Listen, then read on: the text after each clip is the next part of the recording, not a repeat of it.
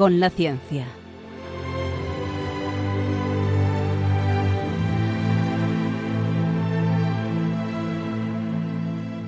Dirigido por Javier Ángel Ramírez.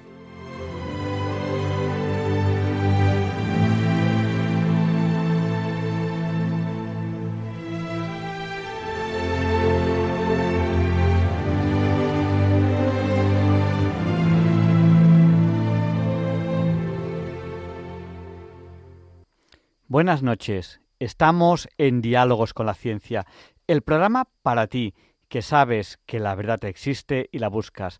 En Red María, gracias a Dios, todos los viernes en sus dos primeras horas. Transmitimos para todo aquel que quiera escucharnos hoy un programa que les va a apasionar. Hoy tendremos una entrevista con una profesora de muchas cosas, pero podemos resumir esto de, botánica, por decir algo así como muy resumido, y creo que la entrevista les va a gustar mucho. Luego Feliciano nos hablará de la curiosa relación, la curiosa amistad que tenían Picasso y Cela. Eh, Leonardo Daimiel Pérez de Madrid nos va a leer un texto que creo que les va a gustar mucho. Eh, Luis Antequera presentará la sección de ciencia y diálogos con la ciencia y el profesor José Manuel Amaya presentará la sección de curiosidades científicas. Dedicamos este programa a Julián García Muñoz un familiar, un poquito lejano, pero familiar mío, que ha fallecido no hace ni siquiera 24 horas. Y bueno, una buena persona. Es, así es como puedo resumir para aquellos que no le conocían.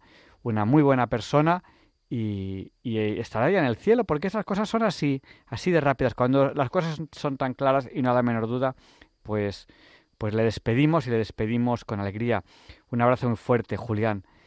Y ya saben que en cualquier momento del programa pueden interactuar con nosotros, como a través del WhatsApp. Ya saben, nuestro WhatsApp es el del 8, 8 por 8, 64. Nuestro WhatsApp es el 64 9 71. Se lo repetimos para aquellos que no tienen papel o bolígrafo a mano. 64 9 71. Nos ha saludado ya María de Madrid. También nos está saludando ahora José de Alboraya, Carmen y Pepe de Santander Inma de Zaragoza, Charo de Algeciras, Rafael del Puerto de Santa María, Bienvenido de Vilaseca, Pepe y María Ángeles, que aunque nos suelen saludar de Montequinto, hoy están en Madrid cuidando de su madre que está enferma. Nos saluda también Estrella desde Salamanca, nos saluda Rosario desde Sevilla, María Jesús desde Badajoz, Pilar de Coria, Francisco de Santander, Ana y Rafa de Grazalema, Plácida de Málaga, Pedro y Maite de Nules, eh, otro Raúl también de Santander, no sé si le he saludado dos veces. Si te he saludado dos veces, pues date por saludado dos veces. Chema de Málaga, Pablo y Encarni, y Pablo Encarni y Plácida de Grazalema, eh, Lola de Santander y Mari Carmen de Alcalá de Henares. Un abrazo muy fuerte para todos ellos. Y bueno, eh, hoy, ¿qué pasa con la sección que lleva Ruth habitualmente? Pues aquí nos lo explica ella misma. Muy buenas noches a todos. Soy R al cuadrado, Ruth Ramírez. Hoy no habrá sección ya que Teresa y yo estamos de exámenes globales. Espero que recéis mucho por nosotras. Y también deciros que si vosotros estáis de exámenes, que os ilumine el Espíritu Santo y os ayude un montón. Un abrazo y hasta la próxima. Pues esta Ruth es la misma Ruth que hace ya casi 10 años cantaba esta canción de entrada que muchas veces la hemos puesto como entrada del programa.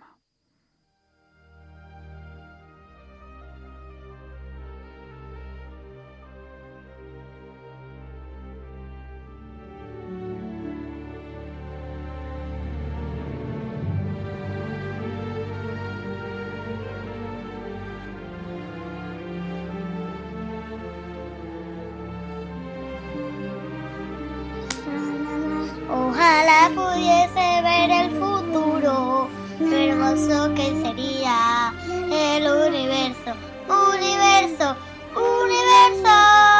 Los hermanos y familiares seguro que serían muy buenos.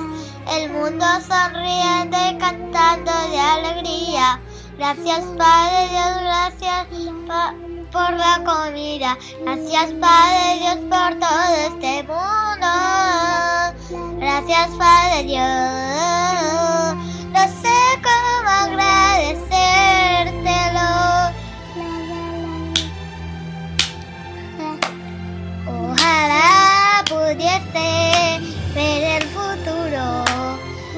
hermoso que sería el universo, universo, universo. Y esta canción se termina así. Gracias, Padre Dios. Y durante la canción ya ha pasado la hora Bond, las 007, que es la hora a la que solemos empezar la entrevista de la semana. Así que enseguida empezaremos la entrevista. Antes, antes de dar paso a, la entrevista, pues queremos saludar a las personas que nos saludan. Bueno, Merchi nos ha saludado desde Zaragoza y desde un poquito más lejos nos ha saludado eh, desde Ceuta. Pues no recuerdo cuál es el nombre, pero nos lo pone aquí.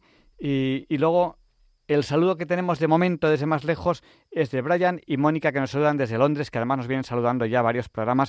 Un abrazo muy fuerte y gracias por escucharnos. Sé que hay muchas personas que nos saludan desde Hispanoamérica, pues pueden escribirnos al 64 9 888871 y, y a ver cómo de lejos estamos llegando.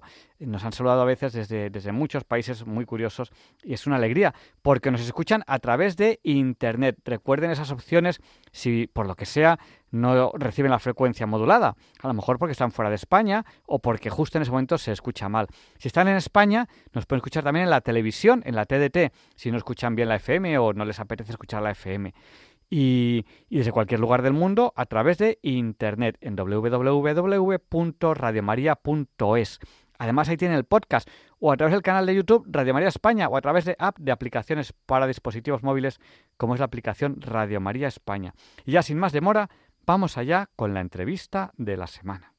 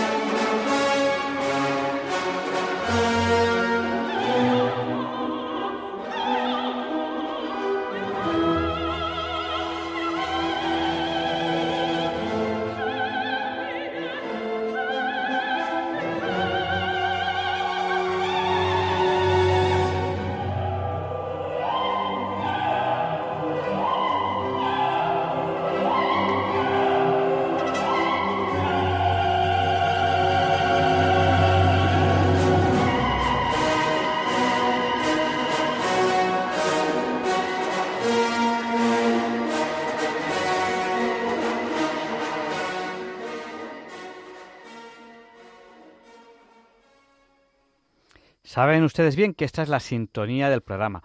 Y esta persona que decía que no sabía el nombre de Ceuta me, riñe por WhatsApp y me dice que me llamo Mercedes. Un abrazo muy fuerte, Mercedes. Gracias por recordárnoslo.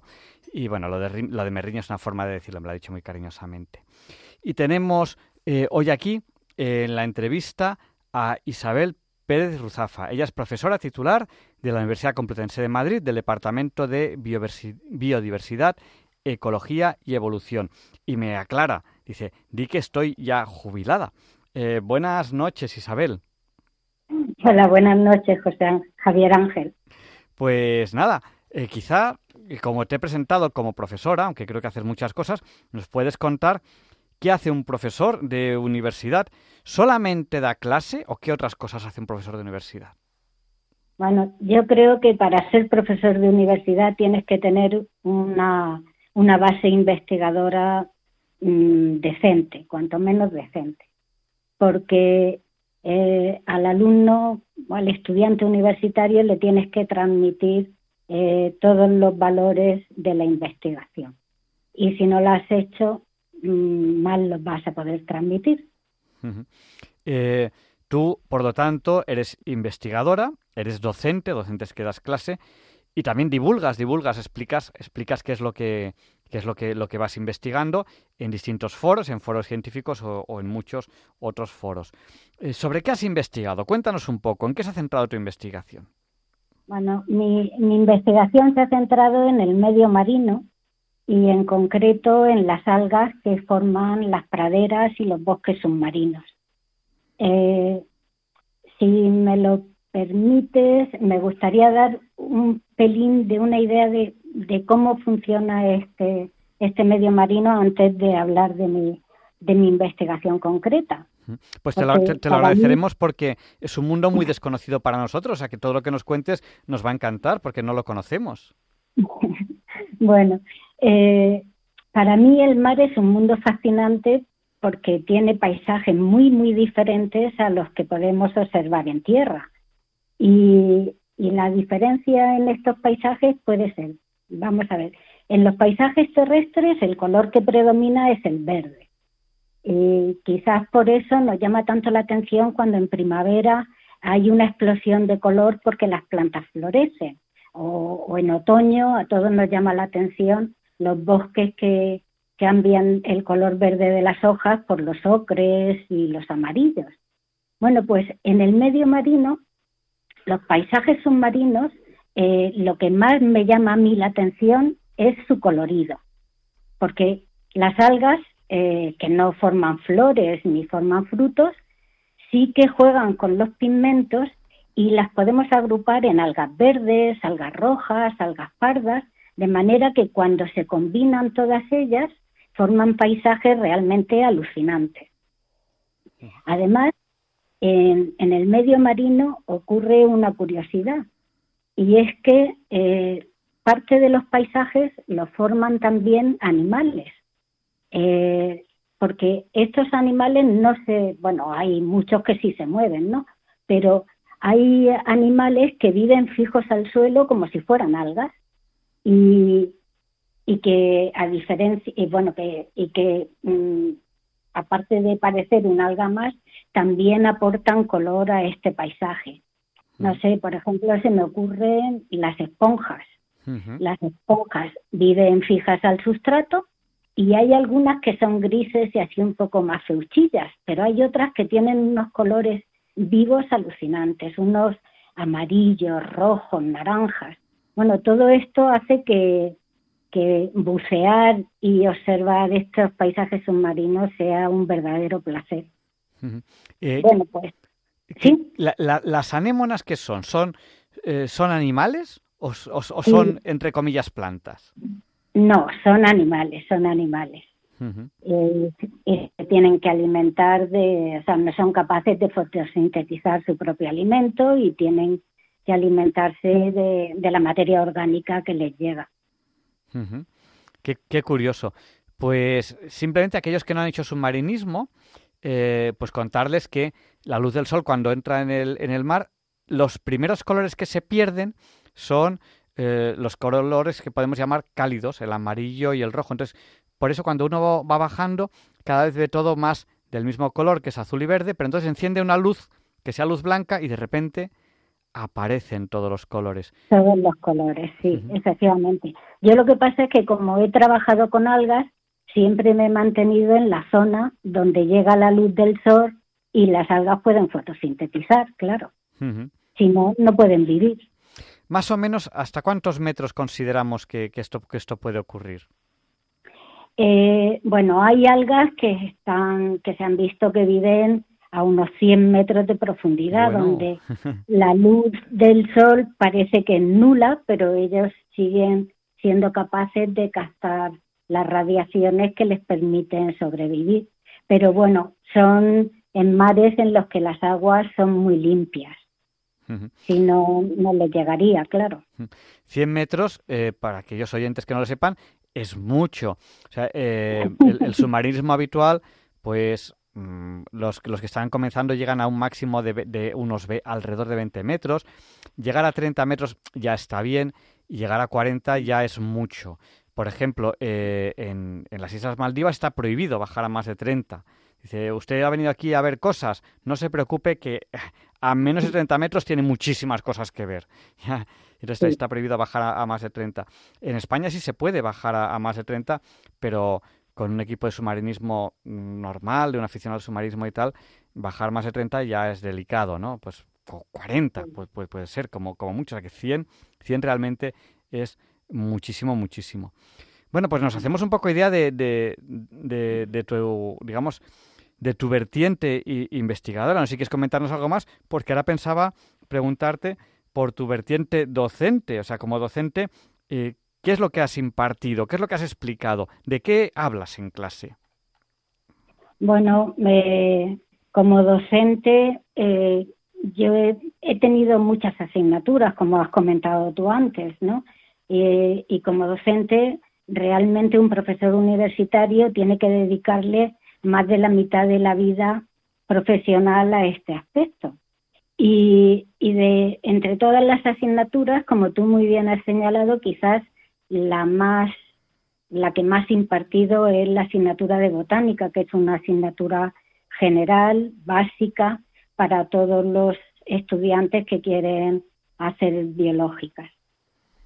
Eh, es una asignatura que realmente supone un reto para los docentes muy grande, porque normalmente en la sociedad tenemos muy poca cultura vegetal, ¿no? Muy poca cultura botánica. Los, los ingleses llaman a este fenómeno eh, la ceguera a lo verde. Y, y es verdad, todos, bueno, lo he podido comprobar a lo largo de todas mis salidas al campo con alumnos, pero cuando vamos al campo, cualquiera es capaz de, de reconocer un buen número de animales, aunque se parezcan mucho entre sí. No sé, a ver, se me ocurre una avispa, un abejorro y una abeja. Pues casi todo el mundo es capaz de reconocerlos. Sin embargo, ¿cuántas plantas diferentes sabemos reconocer en el campo? Casi ninguna.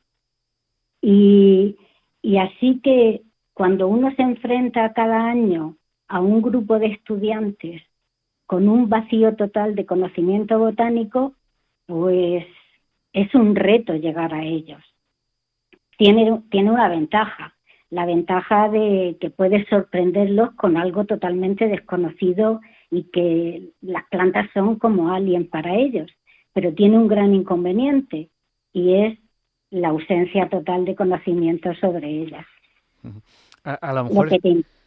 Uy, perdón, perdón, perdón que te, que te he cortado. Digo, a lo mejor piensan que la botánica en el siglo XXI ya no sirve para nada, ya se, ya se sabe todo de la botánica. A lo mejor piensan eso, no lo sé. Eh, ¿Cómo podemos explicar aquí a nuestros oyentes, oye, no, pues en el siglo XXI la botánica para algo sirve? ¿Qué les diríamos? Bueno, mm, eso de que la botánica no sirve para nada, pues es un tópico que que está muy afianzado en, vamos, en, en todas las mentes humanas.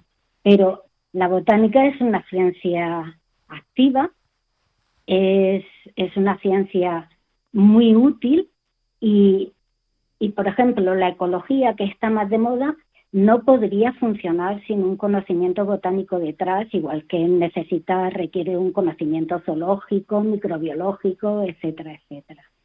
Eh, ¿Qué cosas podemos destacar de la función de las plantas? Bueno, mm, la más importante. El planeta no sería como es si no existieran las plantas, porque casi todos los seres vivos dependemos de ellas. Son, ahora que hablamos tanto de la energía solar y energías limpias y tal, bueno, pues ellos son los organismos que son capaces de canalizar la energía del sol para que todos los seres vivos, o bueno, casi todos los seres vivos del planeta, podamos alimentarnos. Ellas son las que canalizan esa energía solar y la transforman en alimentos. Eh, si desaparecieran las plantas, si no conocemos cómo funcionan las plantas, mm, no conocemos cómo funciona el planeta. A partir de ahí, de, eso que es fundamental y, que yo creo que que debería de callar todas las bocas, podemos hablar de cosas más concretas. Por ejemplo, mm, los gases de efecto invernadero, el CO2, ¿no? Uno de los gases que nos, nos traen de cabeza. Bueno, pues las plantas no solo son capaces de captarlo, sino eh, también de acumularlo y retenerlo y sacarlo de circulación. Es lo que hacen los árboles con sus troncos. Captar ese CO2 y acumularlo y mientras que el árbol no muera, ese CO2 está retenido. También lo hacen mm, pues algunas plantas del medio marino, una en concreto endémica del Mediterráneo, Posidonia oceánica, cuyas hojas cuando nos vayamos en las playas nos dan mucho asco y decimos, uy, hay algas flotando en el mar. Bueno, pues esa, esa planta, esa Posidonia, también retiene grandes cantidades de CO2 en el, en el sustrato y además no hay organismos ni microorganismos que sean capaces de, de, de descomponerlo, con lo cual va a permanecer retenido cientos y miles de años. Bueno, pues es otra función que tienen las plantas en el planeta y que debemos de conocer para saber qué nos interesa más preservar y conservar. Bueno, hay muchas otras cosas. Eh, las plantas mm, no pueden defenderse saliendo corriendo como haría un animal. Y sus defensas principalmente son químicas. Bueno, pues si sus defensas, estas defensas químicas son empleadas por muchas industrias farmacéuticas para obtener nuevos medicamentos. Hay también el conocimiento de las plantas, su composición química y sus posibles utilidades secundarias, creo que también es un campo que tiene un gran interés. Eh, eh, ¿Y qué más cosas decirte? Pues. Bueno, pues luego, te haré una pregunta sobre una planta en concreto que me ha venido a la mente mientras decías eso. Pero eh, también te quiero preguntar porque tú me ha dicho un pajarito que has, has impartido clase de restauración y conservación del medio marino. Importantísimo, ¿no? Porque, por ejemplo, hay grandes zonas que simplemente por la pesca de, de arrastrar las redes había mucha, muchísima posidonia, como por ejemplo en la Bahía de Rosas, la Bahía de Rosas había muchísima posidonia, ya no hay eh, prácticamente. Eh, ¿Qué nos puedes contar sobre restauración y conservación del medio marino? Bueno, pues decir que el mar es un gran desconocido. Es verdad que se ha ido avanzando a lo largo de por lo menos estos últimos 40, 50 años, se ha ido avanzando mucho en su conocimiento y, este conocimiento ha permitido que, estas prácticas de pesca de arrastre y demás, sobre todo con la potencia que pueden tener los barcos en, épocas recientes, pues eh, que son desastrosos, porque es como si, si nosotros quisiéramos cazar en tierra con una gran red y nos lleváramos por delante todo lo que hay, claro. Bueno, pues eh, en el momento actual se, se está regularizando mucho esa pesca de arrastre. Hay furtivos, evidentemente, pero, pero por lo menos en la región de Murcia sí que se han establecido una serie de normas eh, que los pescadores tratan de, de cumplir porque están viendo que les funciona, que los periodos de veda eh, ellos al principio pensaban, me estáis matando, en la época en la que más vendo me hacéis estar parado, pero también se han dado cuenta al cumplirlos que la pesca está siendo más abundante cuando la pueden realizar. en Murcia se, les ha impedido que entren sobre las praderas de Posidonia y yo he estado con ellos y alguna planta de Posidonia sacan, pero realmente mm, son muy pocas, es muy circunstancial. Bueno, interesante. Eh, bueno, hemos hablado un poco de tu labor investigadora, cuatro pinceladas, porque bueno, has hecho muchísimas cosas a lo largo de tu vida, de tu labor docente también otras cuatro pinceladas, pero cuando te he presentado también he hablado de tu aspecto divulgador. Eh, cuéntanos un poquillo cómo ha sido tu vida de, divulgación. Y quiero recordar a los oyentes que, estamos entrevistando a Isabel Pérez Ruzafa. Ella es profesora titular de la Universidad Complutense de Madrid, del Departamento de Biodiversidad, Ecología y Evolución, y que a fecha de hoy está jubilada, pero es una de las personas que, bueno, desde mi punto de vista, lo que yo, lo que me ha llegado de ti es que sabes muchísimo de estos temas. Háblanos un poco de tu aspecto divulgador. Bueno, mi aspecto divulgador ha sido una vocación tardía. En, los últimos años de mi carrera profesional dirigí la colección etnobotánica de la Universidad Complutense y con ella me abría estos aspectos divulgativos. No sé, la, la etnobotánica es una ciencia apasionante. Bueno, creo que todas las ciencias son apasionantes, pero esta estudia la relación que el hombre ha, ha tenido tradicionalmente con las plantas. Y, es extraordinariamente interesante descubrir el grado de conocimiento que las distintas culturas han ido acumulando simplemente por el método de prueba, acierto y error. Y esto desde el paleolítico. Tristemente, este conocimiento lo estamos perdiendo a marchas forzadas y cada persona mayor que se nos va, mm, conocimiento que hemos perdido. Menos mal que hay algunos científicos que se dedican a intentar salvar estos conocimientos. Bueno, el caso es que mm, mi labor divulgativa iba encaminada a devolver a la sociedad estos conocimientos aportando si tienen o no fundamento científico. Y en ese sentido, en colaboración con el Jardín Botánico de la Universidad Complutense, hemos realizado una serie de exposiciones temporales, como una que tuvimos del color de las plantas, en las que tratábamos cómo tenían sus ropas nuestros antepasados, antes de la existencia de, tintes sintéticos. Otra exposición que fue muy interesante y que tuvo mm, mucha repercusión fue una que dedicamos a las plantas y la brujería. Y ahí, claro, llama la atención cómo muchos de las que llamábamos brujas realmente lo que tenían eran unos conocimientos botánicos increíbles y unos conocimientos químicos.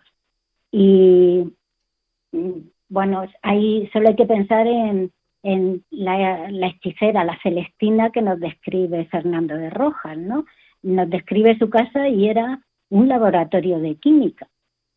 Bueno, pues al, estudiar esto uno se plantea, eh, las brujas salían por la noche y iban a, unos a unos sitios poco recomendables, descampados, bordes de camino, cementerios, y cuando uno se plantea qué plantas usaban para curar, se encuentra que estas plantas, no sé, la mandrágora, la belladona, el estramonio, el beleño, son plantas que hay que saber manejar porque los productos que tienen son muy tóxicos, pero en pequeñas dosis eh, tenían una función curativa. Bueno, pues estas plantas es que requieren sitios con mucho nitrógeno en el suelo. Y claro, los sitios con nitrógeno en el suelo, pues los bordes de camino, los cementerios, etcétera. Y, y decías, ¿y por qué salían por la noche? ¿Por qué, ¿Por qué ese hábito? ¿Iban de verdad a ver al diablo? Pues la ciencia ha visto que las sustancias activas que tienen estas plantas se acumulan al atardecer, se van acumulando a lo largo del día y el máximo lo tienen al atardecer. Es decir, que ellas salían cuando sabían que las plantas iban a tener estos principios en mayor cantidad. Eh, no sé, bueno, es un, es un mundo apasionante, ¿no? y, y, que, bueno, pues la última exposición que, que, hemos montado la acabamos de inaugurar ahora en febrero y va de cestos tejiendo planta y cultura. ¿Qué plantas hemos utilizado tradicionalmente en la península ibérica para realizar nuestros cestos o o otros objetos elaborados con técnicas cesteras. Y bueno, pues a eso me dedico en, en mi labor divulgativa. Bueno, pues yo creo que, que es un tema eh, apasionante el que, el que nos estás contando. Eh, me he quedado con ganas de preguntarte por el aloe vera. No sé si, si en medio minuto puedes dar una pincelada sobre el aloe vera, que es una planta que, que, además está muy de moda y que yo tengo en mi jardín. O sea que digo, a ver qué puedo hacer con ella. bueno, eh, mm, sé lo que todo el mundo sabe, ¿no? Y que aparece en todos los medios, pero por experiencia personal a partir de un familiar cercano, sé que eh, las llagas que se producen en la boca eh, y las heridas y quemaduras y demás, con la gelatina que tiene en el interior el aloe vera, ayuda a cicatrizarlas, a suavizarlas y, a evitar, bueno, pues a mitigar los efectos dolorosos que tienen. Entonces, tiene, tiene su, su aquel, el aloe vera. Eh, sé que la menciona la Biblia, ¿eh? hay algún momento en el que hay alguien de la Biblia que, que ofrece eh, algo de aloe vera y no sé si, si es en el nacimiento de Cristo o algo así. ¿Hay, algún momento en el que, en el que aparece en la Biblia? Ahora mismo tendría que buscarlo y no me, y no me da mucho tiempo. Eh, bueno, pues yo creo que vamos a empezar a dar paso a los oyentes, pero antes, antes de dar paso a los oyentes, que vayan preparando el teléfono si quieren llamar, pero antes yo quería preguntarte, porque yo sé que eres una persona que además de, una científica con prestigio y una profesora con prestigio, eh, sé que eres una persona de fe.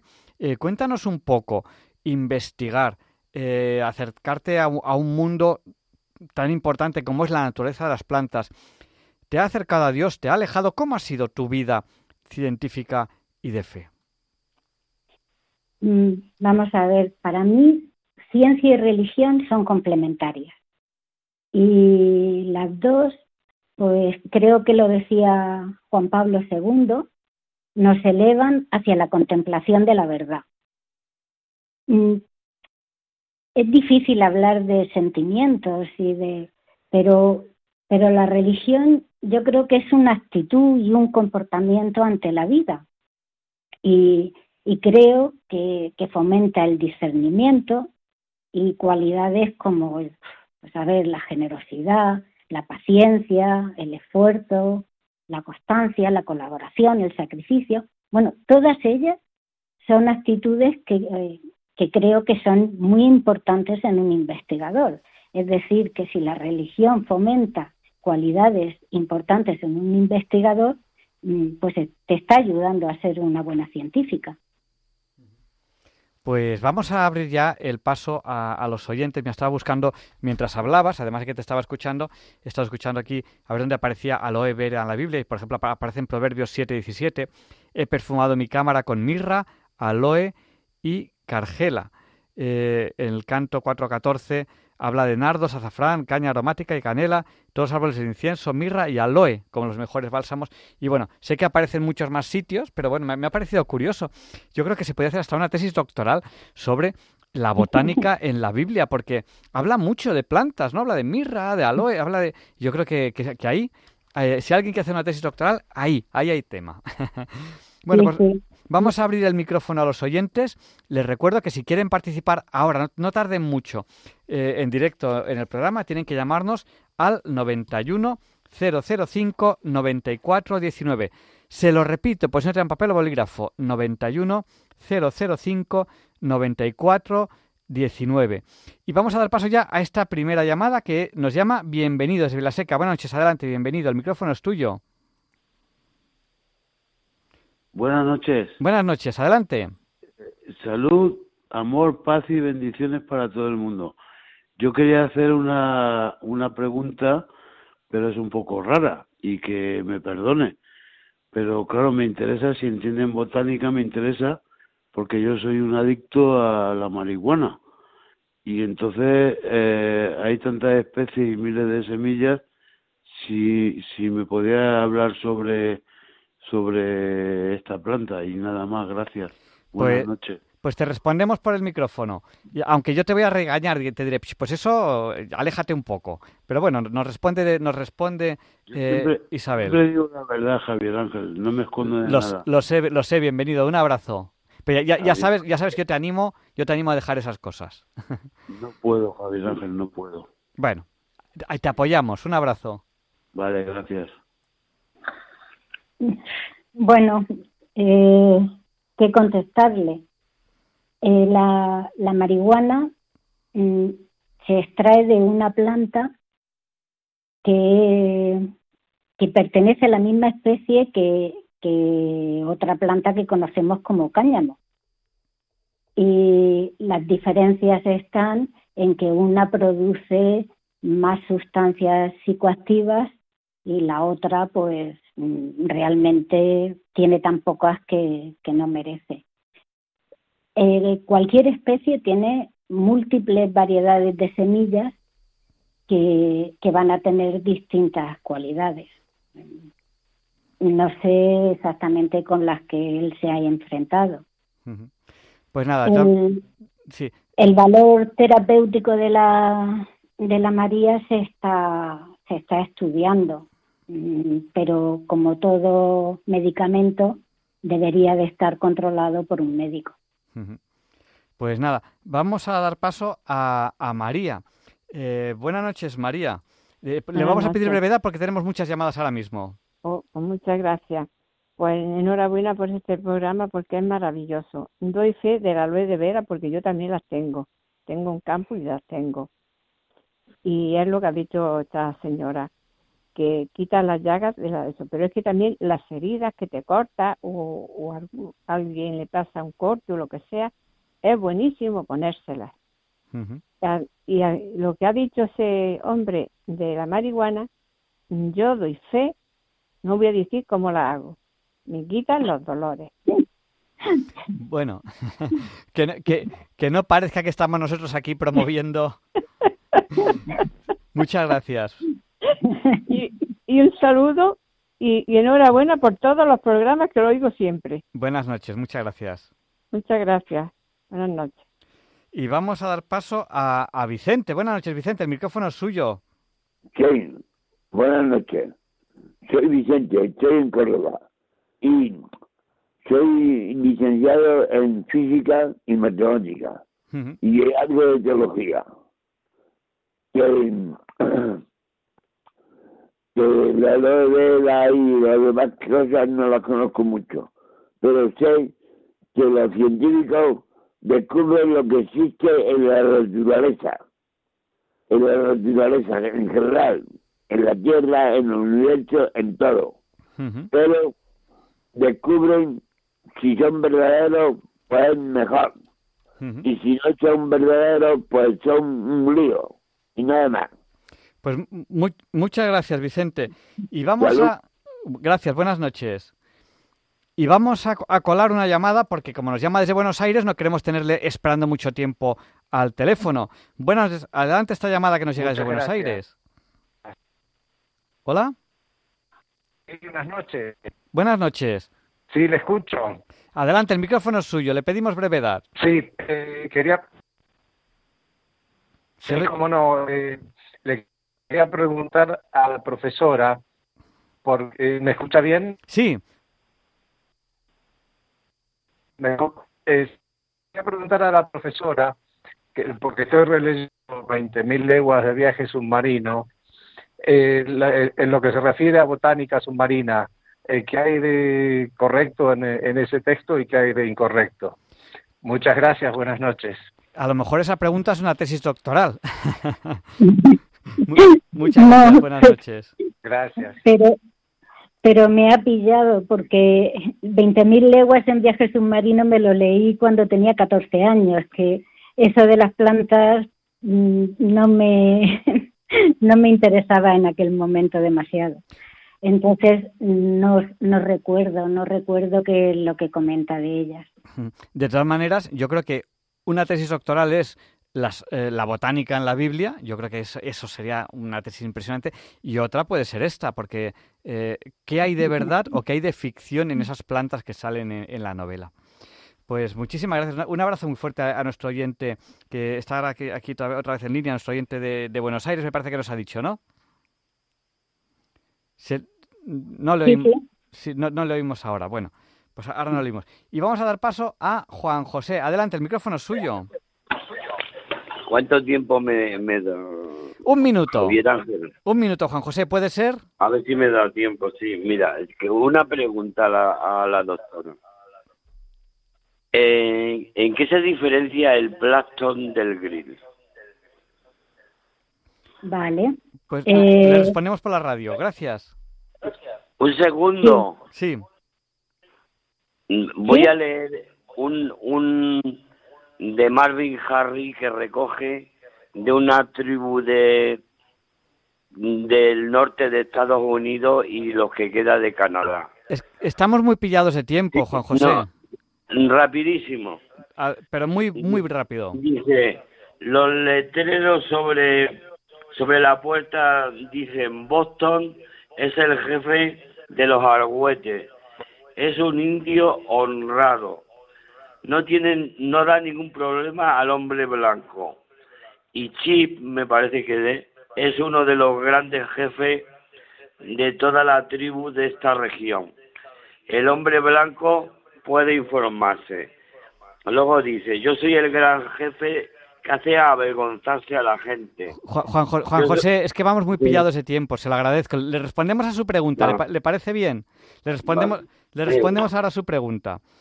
Bueno, pues Bueno, eh, Isabel. vamos a ver. Sí. Sí, el, el plancton eh, se refiere a todos los organismos que viven flotando en el agua, pero que no tienen, no pueden ir contracorriente, se tienen que dejar llevar por, por la fuerza de, del hidrodinamismo.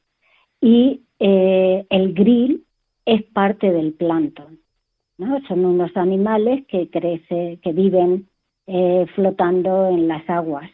El, el plancton podría ser animal, que llaman entonces zooplancton, o vegetal, que entonces llaman fitoplancton. El grill forma parte del zooplancton. Estos pescaditos pequeñitos, pequeñitos, pequeñitos que, se, que, que son los que comen, pues a lo mejor las mantas o, o el tiburón ballena o, o las ballenas, eh, son plancton. O sea, son, son, son pescaditos muy chiquititos, ¿no? Y bueno, el, mm, muchos peces ponen los huevos y, y cuando eclosionan las larvas forman parte del plancton. Eh, luego cuando ya van creciendo y eso, pues pasan a ser eh, peces pelágicos o que van nadando eh, bueno, libremente. Y entonces salen del plancton. Entonces pasan por distintas fases de su vida, unas son fases planctónicas y otras que, que viven nadando. Nos da tiempo a, a dar paso a un par de llamadas más, les pedimos eh, brevedad. Creo que es Paco de Puchena, me parece. Buenas noches, Sí, adelante, sí. el micrófono es suyo. felicitar, el- programa y que y estoy de acuerdo con lo que han dicho los demás. Pues muchas gracias, Paco. Un abrazo y una feliz cuaresma y eh, enhorabuena al padre Luis Fernando de la hora santa. Pues se, se- se lo daremos. Y, y además nos, eh, aprovechamos ese tiempo de cuaresma para prepararnos para algo tan importante como es para nosotros los católicos la, la Semana Santa. Y tenemos una Muy- llamada, me parece que es- Adiós. Adiós, buenas noches, Paco.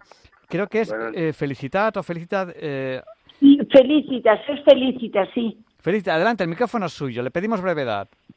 Sí, bueno, mire, relacionado con la planta aloe, que sale en pasaje bíblico, pues sí, efectivamente, eh, han embalsamado el cuerpo del Señor con mezcla de mirra y de aloe. Así textualmente. Pues, pues es verdad, pues ese es el, es el texto que yo buscaba. Pues muchísimas gracias por haberlo encontrado por mí. Encantada y le felicito por este programa tan positivo. Y Y hoy, también hoy también lo ha hecho usted, porque no, han encontrado un texto que yo pues aquí en directo estaba buscándolo y no, y no lo encontraba. Un abrazo muy fuerte. Un abrazo fuerte, gracias. Adiós. Estamos entrevistando a Isabel Pérez Ruzafa, ella es profesora titular de la Universidad Complutense de Madrid del Departamento de Biodiversidad, Ecología y Evolución. Ella nos ha dicho, oye, cuando digáis esto, decir que estoy ya jubilada. Bueno, pues Isabel, tenemos que despedir la entrevista. ¿Cómo la despedimos? ¿Quiere resumir algo? ¿Quiere comentar algo? Uy, un momentillo. No, que- no. que ten- te- tenía, tenía- le teni- tenía bajado el micrófono. Le decía, ¿cómo, cómo, cómo la resumimos? ¿Cómo, cómo la, ¿Cómo la despedimos?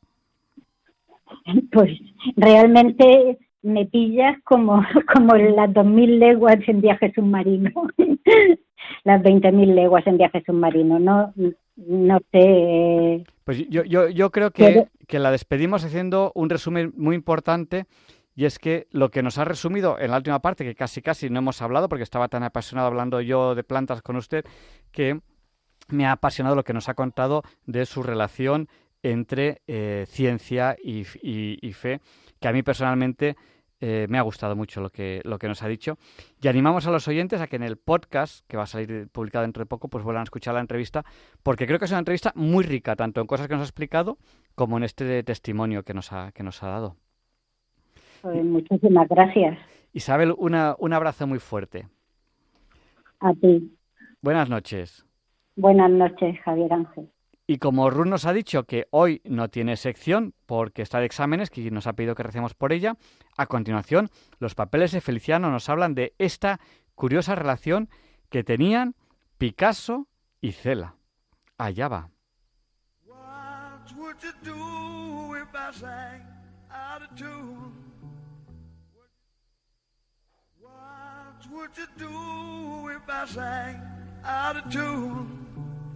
Would you stand up and walk out on me?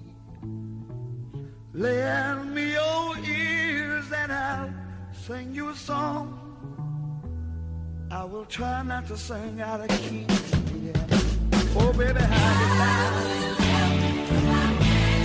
All I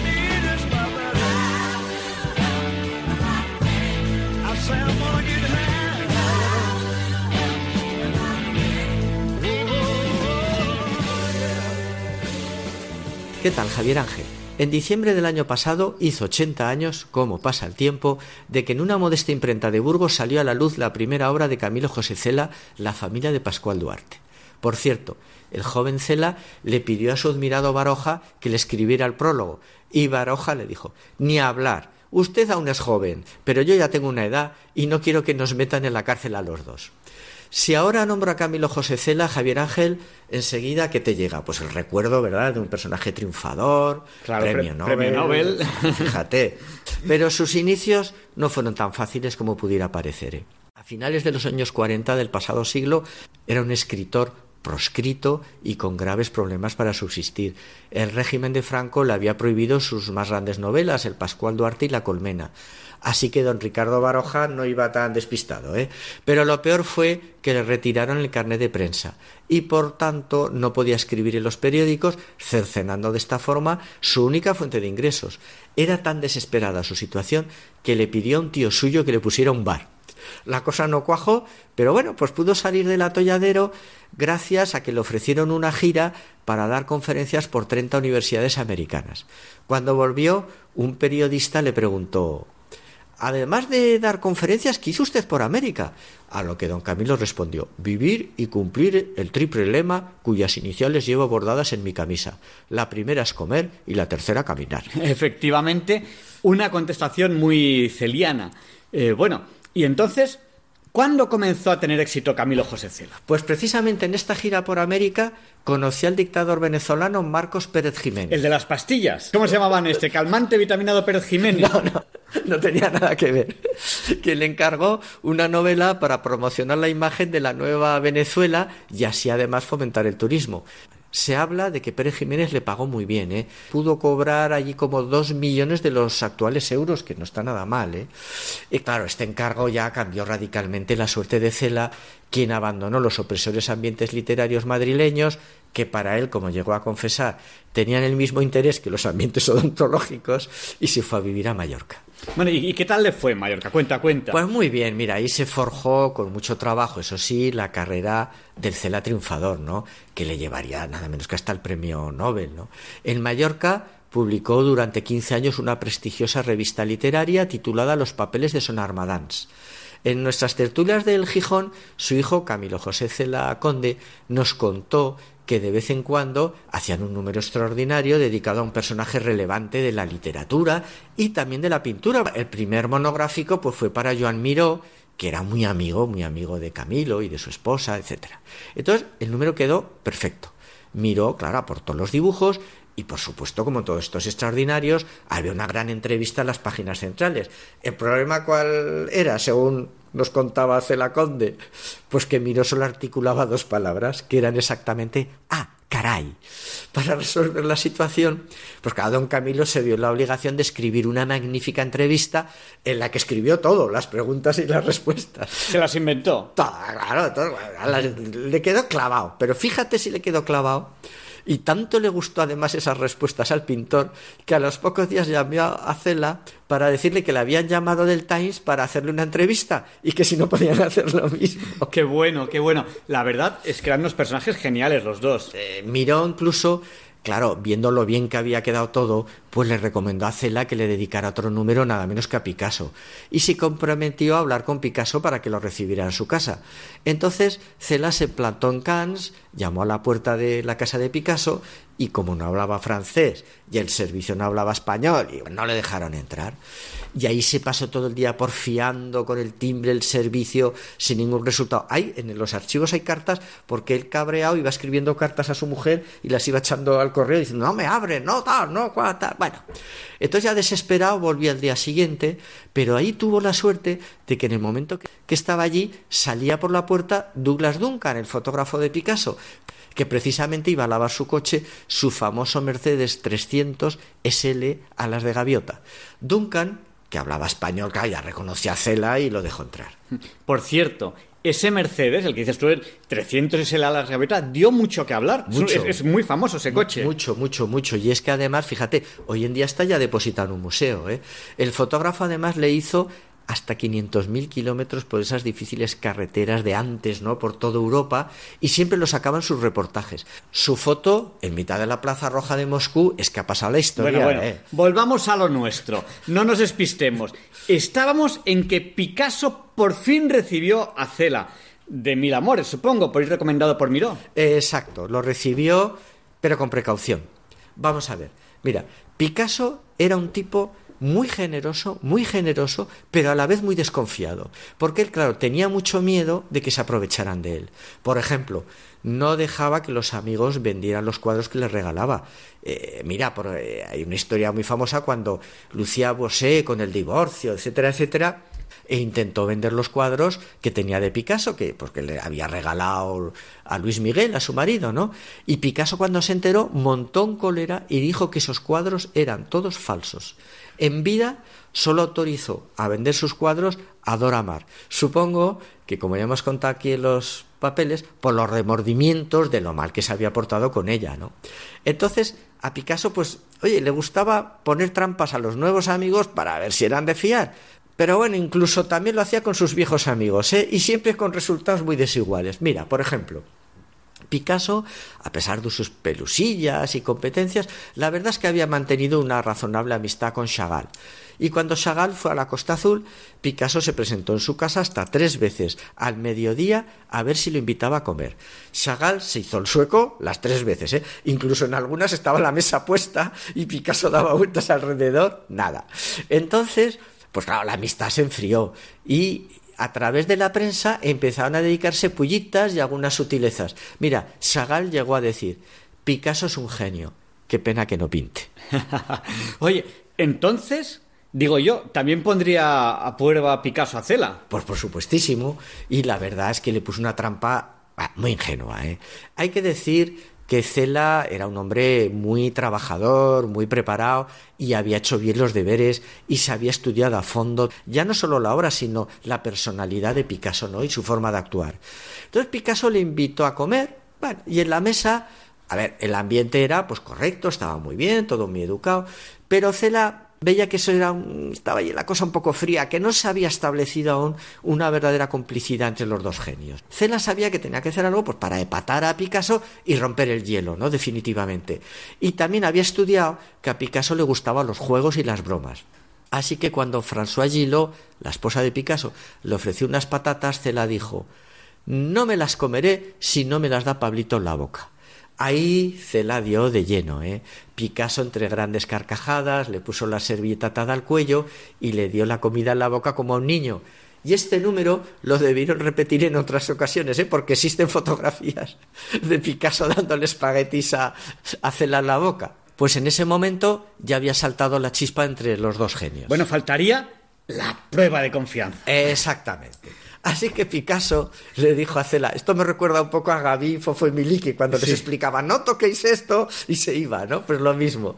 Le dice, me voy a dormir la siesta, quédate aquí en el salón, túmbate en el diván, descansa un poco y luego seguimos. Y le dejó encima de la mesa, como olvidada, una gran carpeta repleta, rebosante de dibujos. Cela que como hemos dicho ya sabía de qué iba el asunto, no picó y ni tan siquiera se acercó a la mesa. Digo yo, entonces, prueba superada, ¿no? Sí, sí, sí, bueno, y con creces, ¿eh? Se hicieron muy buenos amigos, se admiraron mucho, pues claro, además tenían la ventaja que no competían en el mismo arte, que eran complementarios. Entonces, claro, llegaron a publicar libros juntos, ¿no? Uno con los dibujos, el otro con las poesías, y bueno, sobre todo pasaban el rato hablando de toros, mientras fumaban tabaco de lía. Y en cierta ocasión, pues mientras se liaban ahí unos cigarros, pues bueno, sacó Cela un mechero precioso que le había regalado Barreiros. El, el de los camiones. Exactamente. Era negro, de laca china y oro, y con la firma de Cela grabada. Cuando lo vio Picasso, se quedó prendado y comenzó a decir Vaya mecherico, ¿eh? Jo, cómo se nota que siempre ha habido clases, ¿eh? Y siempre ha habido ricos y pobres, ¿eh? Y nunca podré tener un mecherico así. Y el mecherico para arriba, y el mecherico para abajo. Y estuvo dándole la tabarra todo el día hasta que ya al final de la tarde Cela se cansó dijo, anda, anda, toma el mechero que me tienes ya hasta las narices. Y se lo regaló.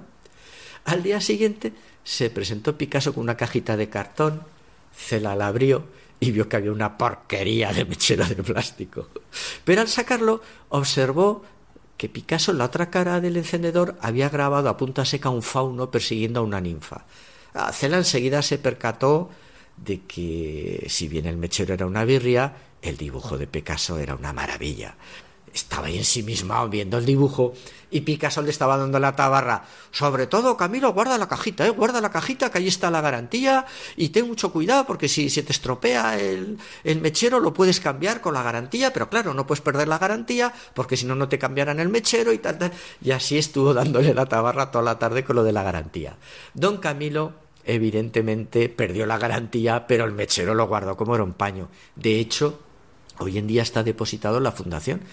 La duda que le quedó a Camilo José Hijo es que si su padre llegó a comprobar el funcionamiento del mechero en el momento de la entrega del regalo, como cabría esperar. Qué historia más curiosa. Por cierto, Picasso invitaba a mucha gente a su casa a la Costa Azul, ¿no? Pues mira, por un lado, Picasso es un artista universal. Y la clave de su éxito, además de ser un genio, estaba en que sabía manejar muy bien las relaciones públicas y la imagen. No olvidemos lo que había dicho Chagall. Picasso en su madurez ya no pintaba, solo vendía su firma.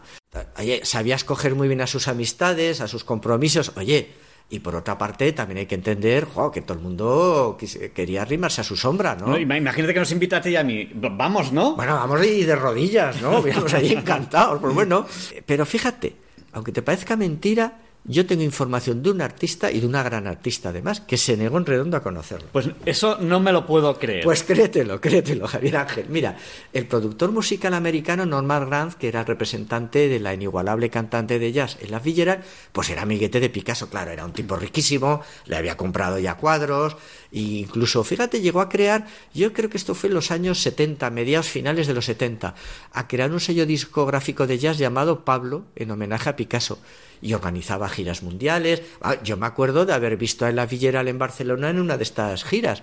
Pues estando de gira a la Costa Azul, le dijo a Ella Fitzgerald, oye, mira, hoy nos vamos a ir a comer a casa de Picasso, que es mi amigo mío, nos está esperando, te quiere conocer y vamos, lo vamos a pasar muy bien. Y ella le dijo, pues vete tú solo, porque a mí esta tarde lo que me toca es zurcir calcetines. Es que Doña Ela era mucha Ela. Pues muchas Bueno, gracias, Feliciano. Pues sí, hay que, hay que ver que sí que era mucha en la Villarán. Bueno, Javier Ángel, recuerda que tienes que cuidarte mucho, que tú eres necesario, que los demás somos contigo.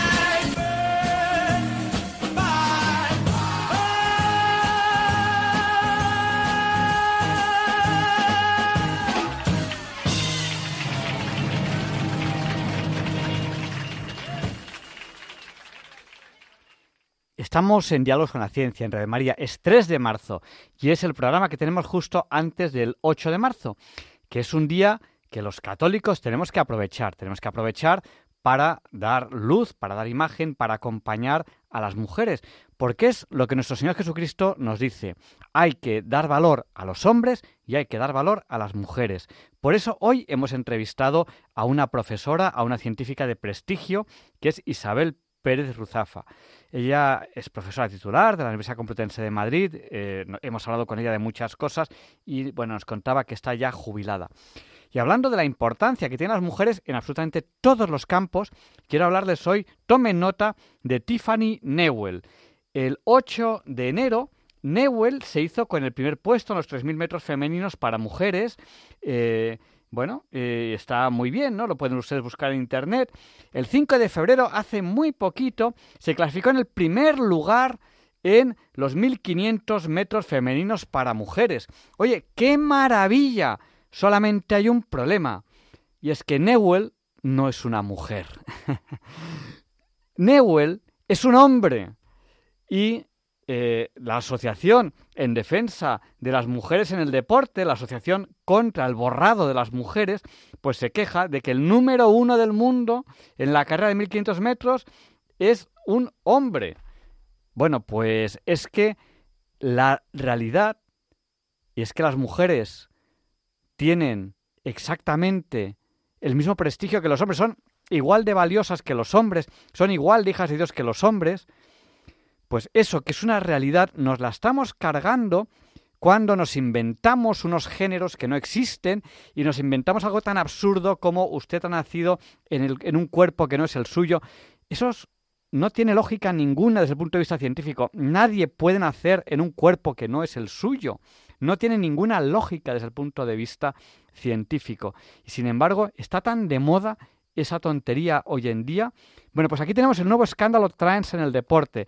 El número uno del mundo de los 1500 metros femeninos es un hombre. Así que, ¿queremos de verdad defender a las mujeres? Pues algo tenemos que hacer con esta ideología de género que no tiene ninguna, ninguna base científica. Y así de claro lo digo. Y en Diálogos con la Ciencia haremos un programa sobre este tema específico, sobre la base científica de la ideología de género. Y se sorprenderán ustedes. Bueno, se lo voy a resumir. Llevamos muchísimos, muchísimos años estudiando civilizaciones antiguas y se han desenterrado muchos esqueletos, algunos de hombres, algunos de mujeres, y no se ha encontrado ninguno de ningún otro género. Hasta ahí puedo leer. A continuación, Leonardo Aimiel Per de Madrid nos ayuda a pensar y sentir. Apoyemos a las mujeres en el 8M. No nos dejemos engañar. Bueno, eso lo resumiré de la siguiente manera. Muchas de estas ideologías son claramente contrarias a la verdad. Si ustedes cogen y van leyendo la Biblia, ahí hay mucho de verdad. Y desde el principio, todo queda bien claro. Y muchas de esas ideologías son tremendamente contrarias a la verdad y por lo tanto a la ciencia. Hasta ahí puedo leer, pero mucho más. Haremos un programa especial sobre este tema.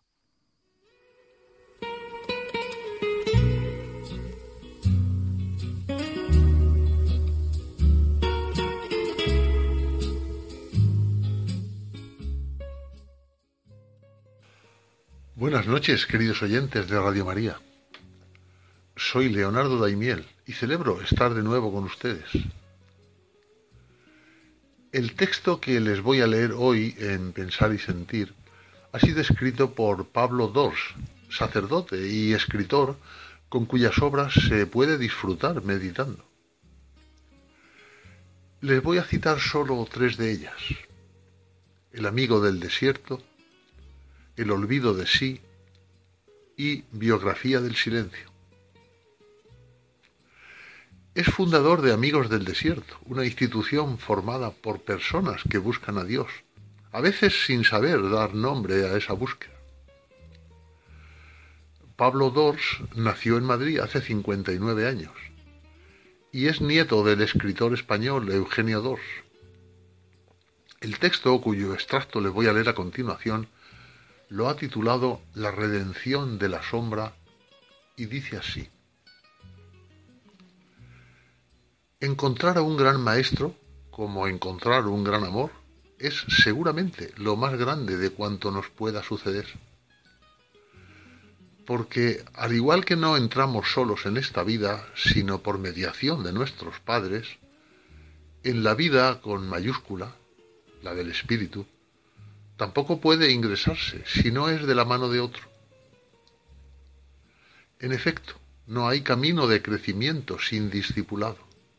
También espiritualmente somos engendrados. Al maestro se le reconoce porque tras encontrarte con él, tu vida queda partida en dos. Fue eso exactamente lo que me sucedió tras conocer a Franz Jalix en el invierno de 2013, en medio de un gélido bosque alemán, donde aquel amable octogenario me recibió con una mirada que ya no olvidaré jamás. Estamos celebrando ahora el segundo aniversario de su fallecimiento acaecido en una residencia de ancianos de Budapest, su ciudad natal.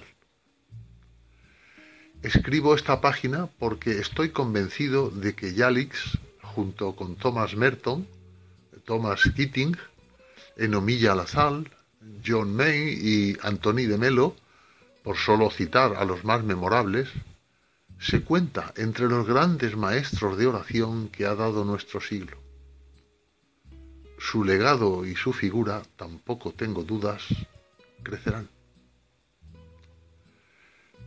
En los bombardeos de Nuremberg, siendo un joven soldado, Jalix tuvo su primera y definitiva experiencia mística.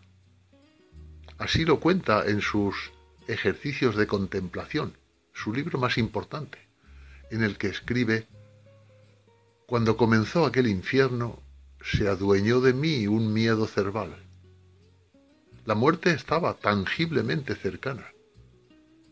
Yo era joven y no quería morir. En mi impotencia me sobrevino una rabia incontenible, puesto que no podía defenderme ni huir. Me rebelé con toda mi fuerza vital. Mientras la rabia y el miedo bramaban en mí, de repente me embargó una gran paz. Supe que Dios estaba presente que yo muera o no, pensé, carece de importancia. Pero esto no fue un mero pensamiento, sino un saber no mediado del que emanaba paz, amparo y seguridad. La presencia de Dios se imponía como una certeza indubitable. Después de aquello entró en la compañía de Jesús, culminó sus estudios teológicos en Bélgica y se fue de misionero a la Argentina, donde vivió en una de las llamadas Villa Miseria y enseñó en la universidad. La vida de Yalix no habría pasado la historia como la de tantos otros jesuitas entregados a la causa de los pobres, de no ser porque el 23 de mayo de 1976 un grupo de soldados armados hasta los dientes, los llamados escuadrones de la muerte argentinos, entraron brutalmente en su chabola, le esposaron junto a su compañero y les cubrieron la cabeza con capuchas. El secuestro duró cinco meses. Cinco meses de aislamiento y pánico en los que Yalix conoció la noche oscura y en ella, como último recurso, el consuelo de la oración. Llevo casi una década estudiando y difundiendo su testamento espiritual y puedo asegurar que lo más granado de su propuesta nace precisamente de esta oscuridad. Este episodio, tristemente famoso, porque enfrentó a este hombre con quien entonces era su inmediato superior, Jorge Mario Bergoglio, ha desatado ríos de tinta porque pensó que el actual Papa Francisco no le brindó presuntamente el apoyo que necesitaba. Defraudado, Yalix se alejó de la compañía, pero más tarde volvió a ella y dedicó su ministerio a la elaboración y transmisión de su método de meditación del que yo mismo soy heredero. Hace pocos años, en el Vaticano, los dos franciscos se abrazaron, escenificando su reconciliación. La tesis de Yalix es esta. aquello que Jesús de Nazaret hizo en su vida histórica es lo que cada meditador o buscador espiritual está llamado a vivir en su conciencia. Jesucristo no fue, sin duda, un profesor o un intelectual. No explicó el mal del mundo. Tampoco fue una personalidad demasiado pragmática, puesto lo que lo cierto es que no resolvió el problema del mal, que siguió vigente durante su paso por esta tierra y después del mismo.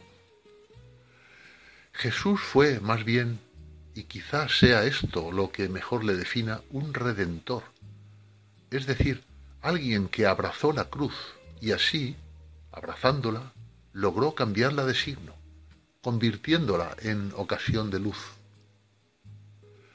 Según el maestro Yalix, el propósito de la oración contemplativa o meditación no es otro que mirar amorosamente ese territorio sombrío que es el inconsciente para, purificado al fin, entrar en ese núcleo de luz, nuestra identidad más profunda, donde radicarse en la paz interior. Ha pasado ya un año desde que se desató la guerra en Ucrania y ninguno de los esfuerzos diplomáticos parece haber llegado a buen puerto hasta ahora. Más aún, este conflicto bélico podría perpetuarse, prolongando el terror, el frío y el indecible sufrimiento de quienes lo padecen en primera línea. Junto al necesario trabajo hacia afuera, evidentemente infructuoso hasta el momento, no se está viendo y ha llegado el momento, por utópico que parezca, de comenzar también un trabajo hacia adentro, netamente místico o espiritual. El único fundamento sólido para la paz en el mundo es la paz en los corazones. De eso sí que estoy seguro. Desde muchas instancias, tanto filosóficas como científicas, se está hablando del nuevo paradigma de la conciencia en el que la humanidad está entrando en esta época. Quizá la guerra en Ucrania, quiero pensarlo así, sea sólo el último coletazo del viejo paradigma, el de una razón nihilista y escéptica, desposeída del espíritu.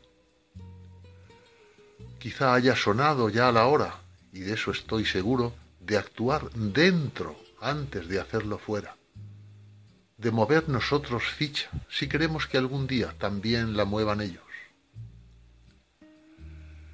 Termina así este texto escrito por Pablo II. Al fin y al cabo, y soy consciente de lo provocador que pueda resultar esta afirmación, el mejor servicio que podemos prestar a la humanidad es nuestro propio crecimiento interior.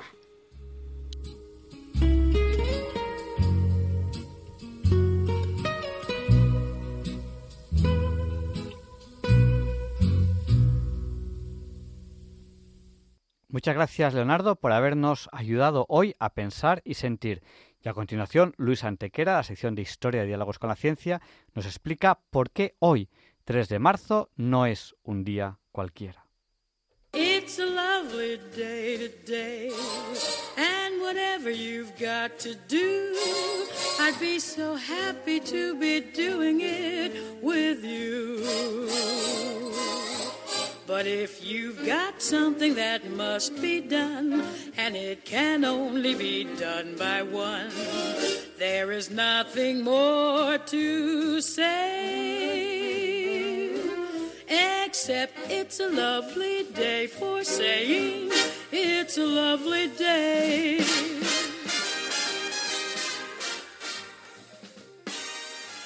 No, Javier Ángel, no directos compañeros de Diálogos con la Ciencia, no, queridísimos oyentes de Radio María. Claro que no es un día cualquiera, ningún día es un día cualquiera y este 3 de marzo que nos disponemos a comenzar ahora mismo tampoco, porque en fecha tal, pero del año 1284, tras la conquista de Gales, dos años antes por el rey Eduardo I de Inglaterra y la muerte del jefe galés Llywelyn Ap Gruffudd, el Principado de Gales se incorpora a Inglaterra mediante el llamado Estatuto de Rutland, así denominado por el castillo desde el que se proclama, el cual, entre otras cosas, determina que el heredero a la corona inglesa lleve en adelante el título de príncipe de Gales, como así ha venido siendo hasta la fecha de manera ininterrumpida.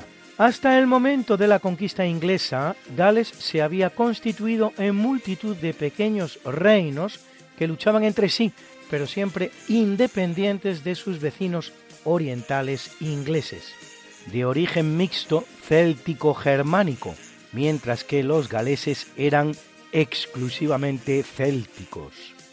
Con la aprobación en 1536 de las actas de Gales por el rey inglés Enrique VIII el Uxoricida, Gales se incorpora plenamente al reino de Inglaterra, formando parte luego del reino de la Gran Bretaña, nacido en 1707 con la incorporación de Escocia, y del Reino Unido en 1801 con la de Irlanda. A pesar de la asimilación inglesa, los galeses conservarán un idioma propio de raíz céltica, caracterizado por sus largas palabras y muchos aspectos de una cultura autóctona. En 1588, William Morgan realiza la traducción de la Biblia al galés.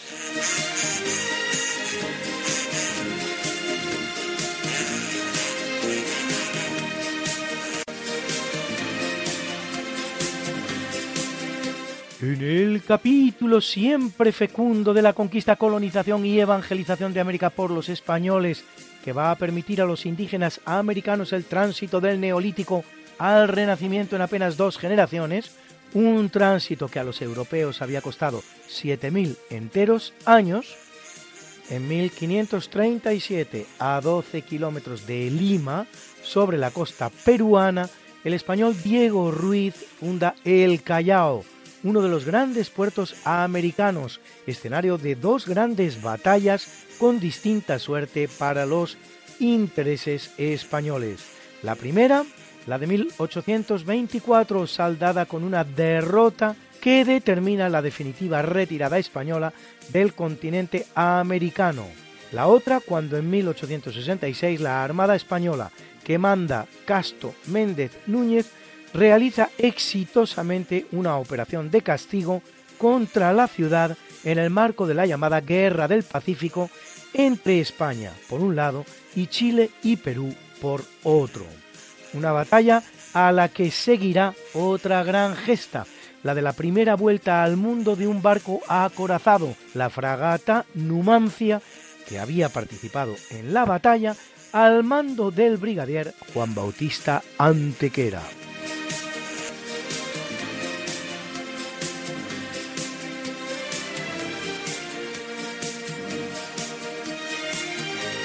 En 1853, con escaso éxito, justo es decirlo, se estrena en la Fenice de Venecia la ópera La Traviata de Giuseppe Verdi. En la actualidad es una de las óperas más representadas y populares y hoy nos acompañará en nuestro tercio del natalicio. ¿Quién no conoce este famoso brindis?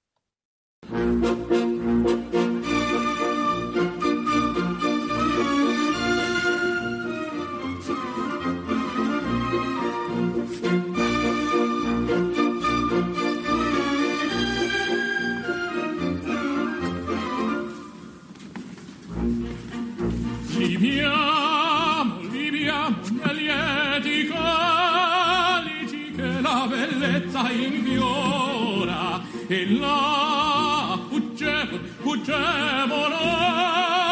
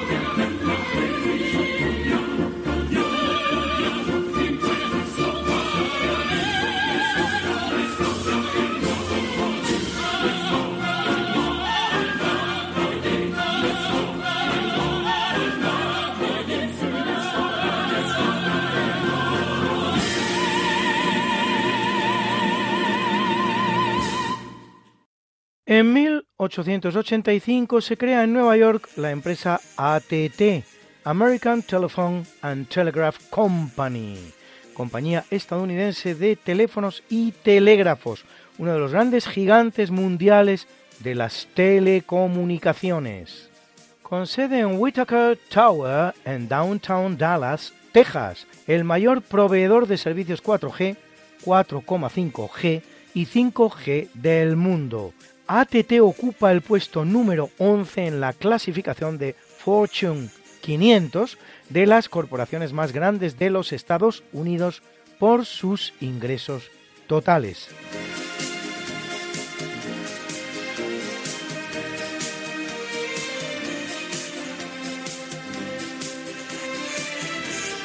En 1915 se crea en Estados Unidos el NACA, National Advisory Committee for Aeronautics, agencia espacial predecesora de la NASA o National Aeronautics and Space Administration, Administración Nacional de Aeronáutica y Espacio, desde la cual se realizarán las más importantes gestas de la conquista del espacio, como notablemente el primer hombre sobre la Luna en 1969.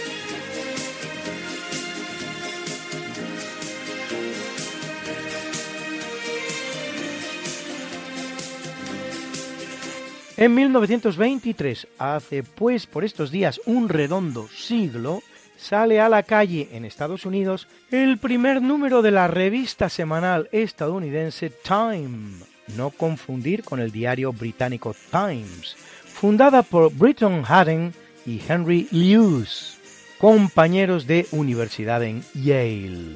En el futuro contará con varias ediciones en el mundo, una europea, otra asiática, otra canadiense y otra llamada Pacífico Sur.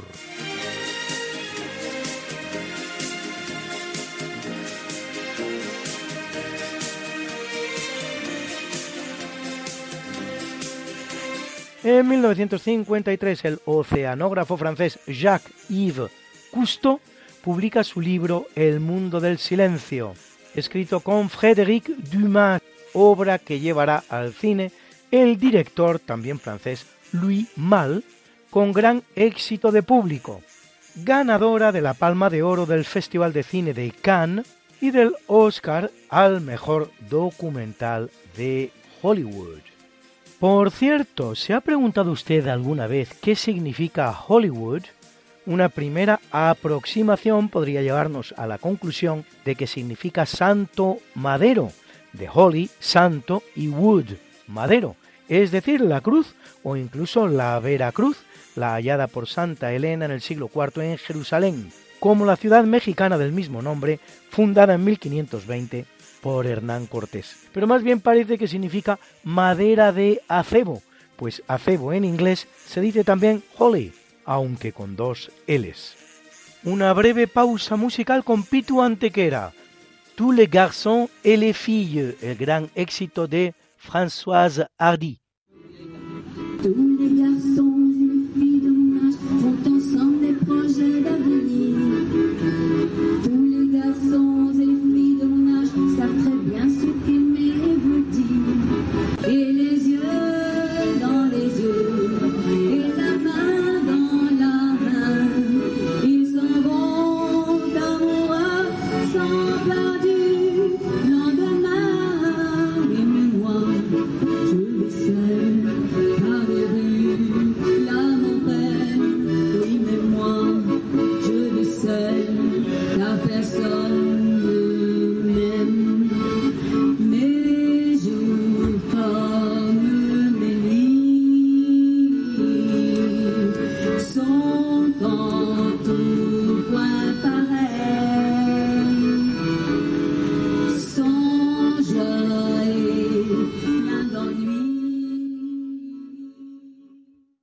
1996, en las elecciones generales que se producen en España, tras 13 años ininterrumpidos de gobierno del Partido Socialista Obrero Español, el Partido Popular consigue un apretado triunfo que obliga a José María Aznar, su presidente, a pactar con nacionalistas vascos, catalanes y canarios para alcanzar una mayoría de cara a su investidura. Cuatro años después, en las nuevas elecciones del año 2000, el PP o Partido Popular logrará una inesperada mayoría absoluta.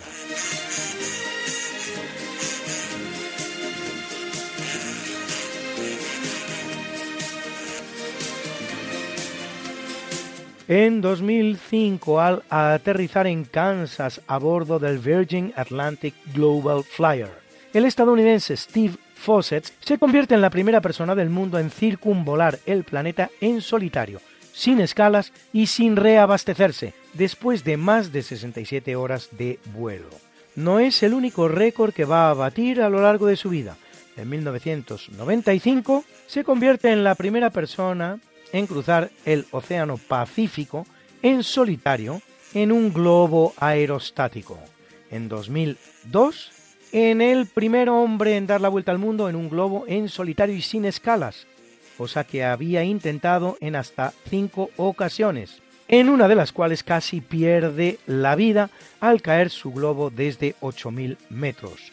En 2004, a bordo del catamarán Cheyenne, realiza la primera vuelta al mundo a vela sin escalas. Fawcett tendrá un aciago final, ya que el 3 de septiembre de 2007 se tendrá la última noticia de él cuando su avión sobrevolaba el desierto de Nevada. El 2 de octubre de 2008 se encuentran los restos del avión en los Mammoth Lakes en California y a finales del mismo mes, a un kilómetro del lugar del accidente, sus únicos restos, dos huesos grandes, probablemente esparcidos por animales salvajes que habrían devorado el resto del cadáver. Bruna, Bruna, nació María y está en la cuna, nació de día, tendrá fortuna. Por la madre su vestido largo y entrar a la fiesta con un traje blanco. Será la reina cuando María cumpla 15 años. Te llamaremos Negra María, Negra María que abriste los ojos en carnaval. En el capítulo del natalicio nace en 1455 Juan II, rey de Portugal, durante 18 años entre 1477 y 1495, en que se produce su muerte a los 40 años de edad.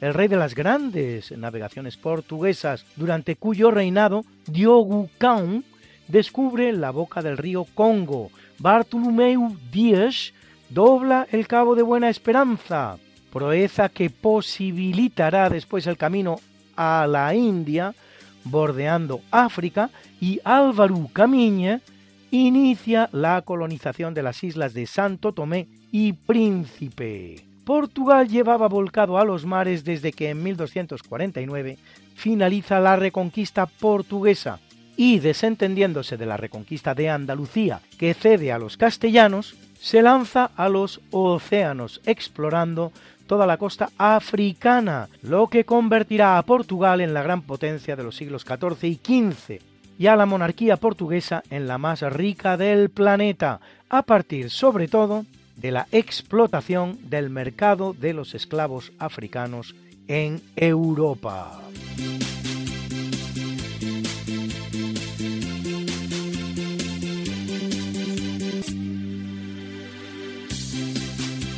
En 1831 viene al mundo George Mortimer Pullman, estadounidense que, a través de la compañía Pullman, explota la comercialización del coche cama o wagon late, que aún hoy es todavía conocido como Pullman. El primer vagón de tren que presta este servicio había sido el llamado Chambersburg, de la compañía Cumberland Valley Railroad, entre las localidades norteamericanas de Chambersburg y Harrisburg, en Pensilvania. George Pullman se da cuenta enseguida del potencial del negocio y pone en marcha en 1865 un lujoso coche cama llamado Pioneer, pionero, siendo el rey del negocio hasta mediados del siglo XX.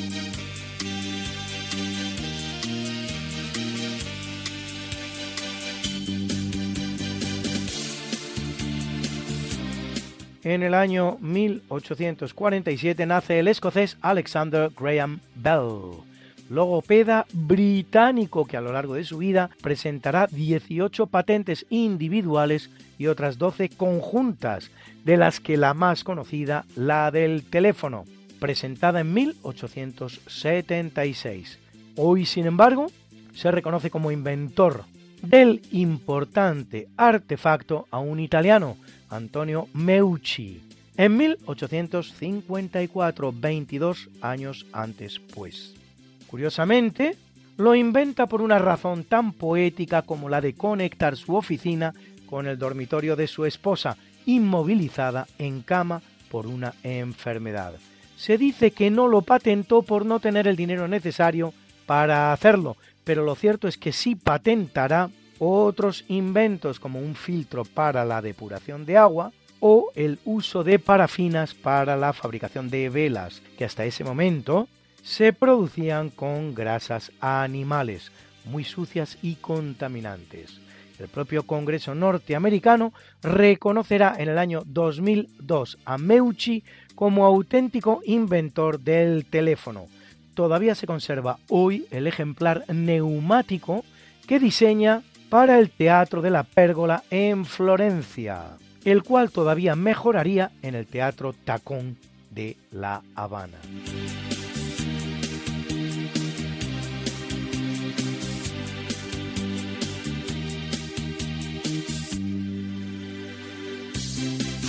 y muchos Nobel hoy en nuestro natalicio, pues en 1895 nace el noruego Ragnar Frisch, Nobel de Economía 1969 por el análisis de los procesos económicos y el desarrollo dinámico de los modelos económicos de decisión. Y en 1918 el que lo hace es el norteamericano Arthur Comberg. Nobel de Medicina 1959 junto con nuestro Severo Ochoa por sus aportaciones en el campo del ADN, ácido desoxirribonucleico.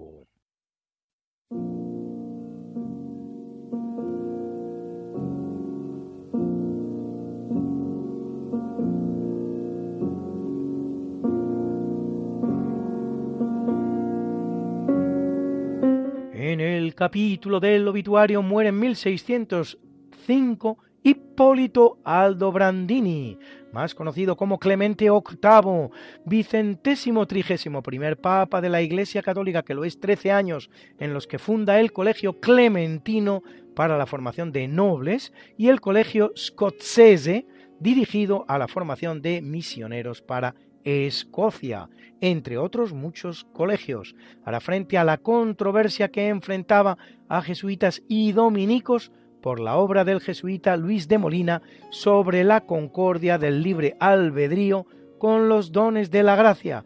Instituye la Congregatio de Auxilis Gratia, que ordena que la publicación de cualquier libro venga acompañada de la autorización del Santo Oficio. Publica una nueva edición de la Vulgata, conocida como la Vulgata Sixtina Clementina, por apoyarse en la publicada dos años antes por Sixto V. Realiza nuevas ediciones del breviario, del misal y del Index Librorum Prohibitorum o Índice de Libros Prohibidos. Al morir sin descendencia el duque de Ferrara, Alfonso II aumenta los dominios de la Iglesia a dicha ciudad de Ferrara. Durante su pontificado se produce el proceso, condena y ejecución en la hoguera del célebre Giordano Bruno.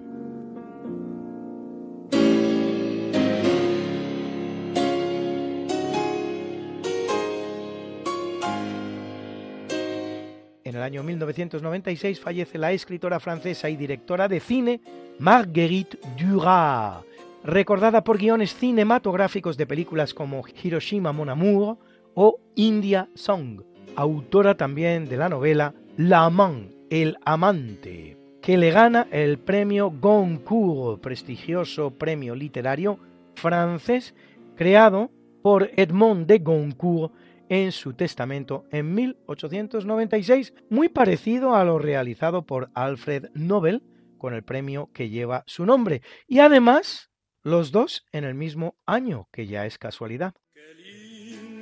está la mañana en que vengo a saludarte. Venimos todos con gusto y placer a felicitarte. El día en que tú naciste, nacieron todas las flores. En la pila del bautismo cantaron los ruiseñores. Ya viene amaneciendo, ya la luz del día nos dio.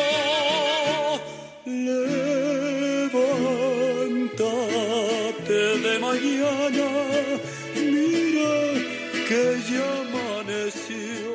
Y felicitamos hoy a ese gran director de cine que es el australiano George Miller, director de películas como Mad Max, Las Brujas de Eastwick o Babe, El Cerdito Valiente, que cumple 78, y a Snowy White, Blanca Nievecita, ¿qué tal sería la traducción?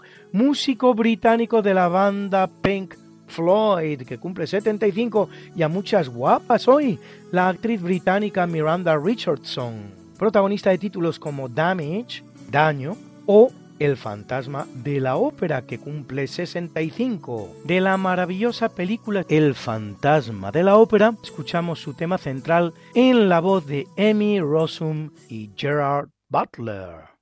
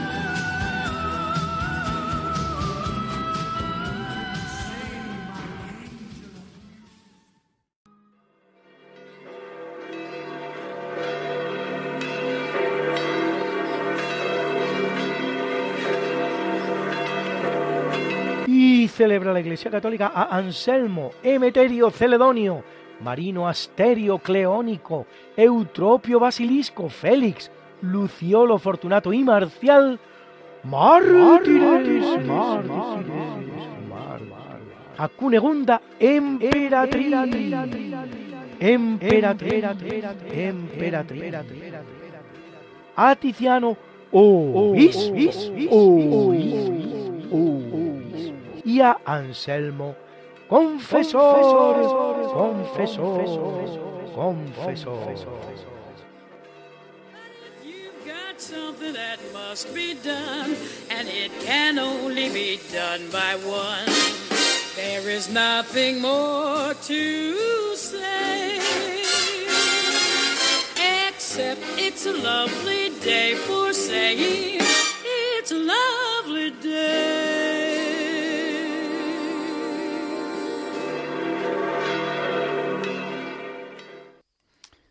Muchas gracias, Luis, por habernos explicado en esa sección de historia de diálogos con la ciencia por qué hoy, 3 de marzo, no es un día cualquiera.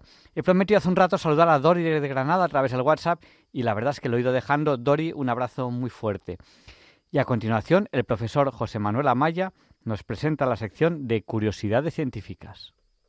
Buenas noches, señoras y señores oyentes. Soy José Manuel Amaya y como siempre, al comienzo, es para mí un honor dirigirme a ustedes desde esta emisora y en este programa. Hoy les voy a relatar un hecho verdaderamente curioso y si, pensamos en él, verdaderamente espectacular. No hace algún tiempo les estuve hablando sobre la ciencia en general, le di la definición de la ciencia, le di la definición de la técnica, de lo que significaba la tecnología, etcétera, etcétera, y luego les hice también una clasificación de las ciencias. Y entonces en la clasificación de las ciencias que les, que les di, figuraban en primer lugar las llamadas ciencias formales, que obedecían al método axiomático eh, deductivo, eh, y luego después eh, la otra categoría eran las llamadas ciencias fácticas, que la palabra fáctica deriva del latín del factum, que significa hecho. Es decir, las ciencias fácticas son las ciencias de los hechos. Y además tienen una división, son las llamadas ciencias naturales, y las ciencias sociales. Las primeras, las ciencias naturales, se caracterizan porque son independientes de la voluntad del observador. Y el ejemplo que les puse a ustedes fue, si yo lanzo una em, pelota, por ejemplo, hacia, hacia arriba con una determinada velocidad inicial, la pelota llegará a una determinada altura, se parará y volverá otra vez a caer. Y si lo repito mm, un montón de veces con la misma velocidad inicial, pues sucederá el mismo fenómeno, subirá a una determinada altura y volverá a caer, etcétera, etcétera. Son independientes de la voluntad del observador. Sin embargo, las fuerzas, las ciencias sociales sí son independientes de la eh, voluntad del observador. Y dentro de las, eh, bueno, perdón, claro, las ciencias naturales, como es lógico, pensarán ustedes, pues eh, la física, la química, la biología, la geología, puntos suspensivos, etcétera, etcétera. Y dentro de las ciencias sociales, que sí son dependientes de la voluntad del observador, porque, por ejemplo, en el caso de, las ciencias políticas, basta con cambiar las leyes para que todo eh, cambie, evidentemente, ¿no?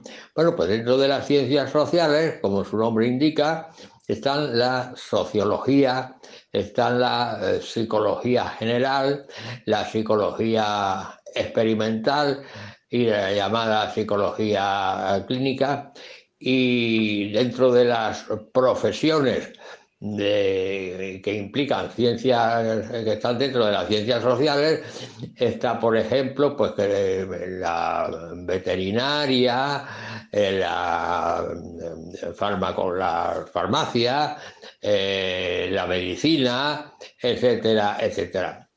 Pero mm, hay una muy específica que es la medicina que participa de las dos eh, fórmulas. Es decir, participa tanto de las ciencias naturales como de las ciencias sociales. Es decir, el médico eh, tiene una doble participación, ¿eh? es una participación generalizada en el sentido que participa de las ciencias naturales en cuanto a que receta medicinas que están dentro de la farmacología que funciona dentro de las ciencias naturales, los componentes químicos de las medicinas, evidentemente. Y también participa, y de forma muy importante, de las ciencias sociales en cuanto a su relación con el enfermo, bajo el punto de vista psicológico, evidentemente la influencia es importante, es enorme, a veces incluso superando la participación en la, en la farmacología.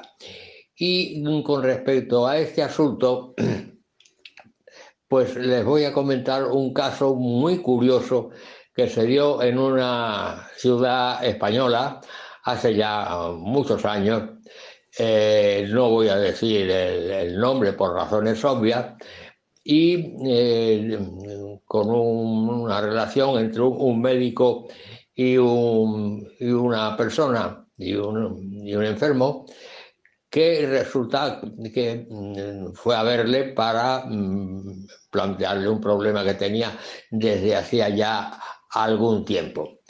Este médico era un- una persona ya mayor, bastante mayor, y fin, tenía mucha experiencia y tenía un- una gran fama de ser un médico que tenía lo que se llama en medicina un ojo clínico bastante eh, importante, en el sentido de que enseguida captaba por su experiencia eh, la posible enfermedad que tenían los paci- los pacientes y les recetaba las medicinas oportunas y por lo tanto eh, su, su fama de médico experimental muy bueno pues la conocía muchísima gente.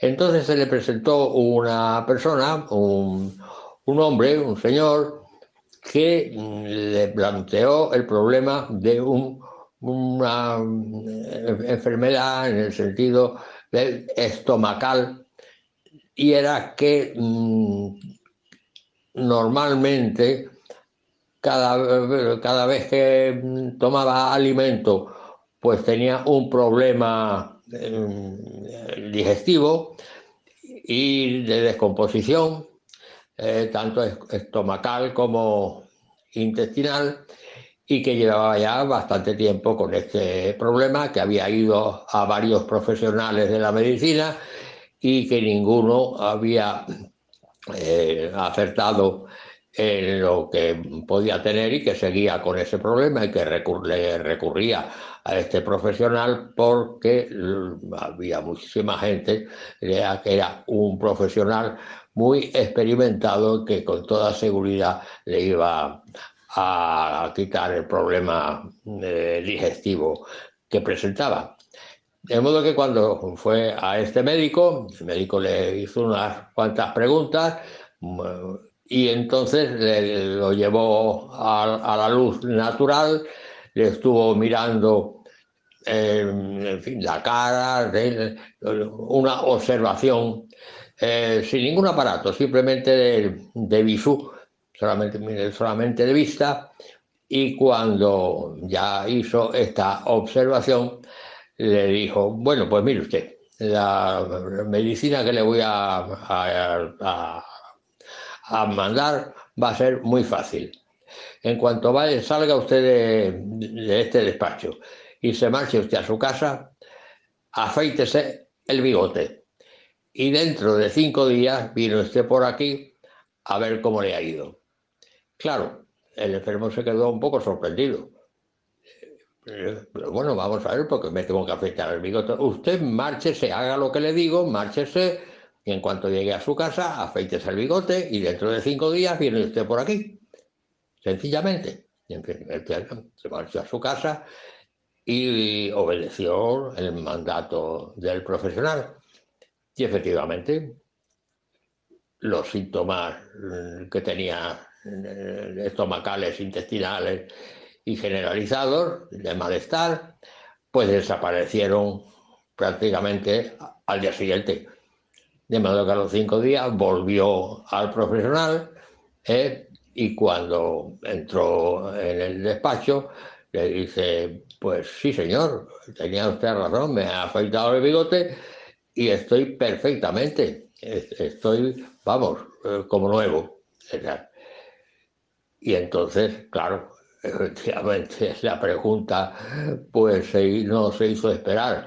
¿Y por qué me he tenido que afeitar el bigote? Dices, pues se ha tenido que afeitar el bigote porque usted se teñía el bigote. Se daba un producto, ¿eh? como ya tenía usted, eh, en fin, tenía la edad suficiente para tener canas, el bigote mm, se lo afeitaba a usted lo mismo que se pinta el pelo. Y por lo tanto, el, el producto que tomaba usted tenía una sustancia alérgica que era la que le producía esa sintomatología que ya afortunadamente ha desaparecido. Aquí tienen ustedes un profesional, magnífico profesional, un ojo clínico extraordinario, una experiencia acumulada verdaderamente eh, ejemplar y un curioso caso de participación tanto en las ciencias eh, naturales como en las ciencias sociales. Y hasta aquí mi intervención de hoy y me despido de ustedes hasta la semana que viene, si Dios quiere. Buenas noches. Muchas gracias, profesor José Manuel Amaya, por habernos presentado hoy esta sección de curiosidades científicas. Hoy con una curiosidad tan peculiar de bigote y de, y de tinte del bigote. Pues terminamos ya el programa de hoy, 3 de marzo de 2023. Les esperamos la semana que viene, si Dios quiere, si Radio María quiere y si ustedes quieren. No nos olviden en sus oraciones. Al principio del programa Ruth les ha pedido oraciones porque ella y Teresa están de exámenes y por eso han podido hacer la, la sección de, de esta semana. Y bueno, le hemos dedicado hoy el programa a Julián, que ha fallecido hace muy poquito y que le enterrarán dentro de, de muy poquito, mañana, mañana para ser concreto. Eh, algún oyente me ha dicho, pues mira, pues justo esta semana ha fallecido algún otro familiar mío, pues recemos, recemos los unos por los otros, por las necesidades de los unos, de los otros, y para que el Señor nos acompañe, nos acompañe en todo momento de nuestra vida, y nos acompañe en el momento de nuestro fallecimiento. Le pediremos a San Juan Pablo II que interceda por nosotros para que se nos libre del mal. Hasta la semana que viene, si Dios quiere. No falten.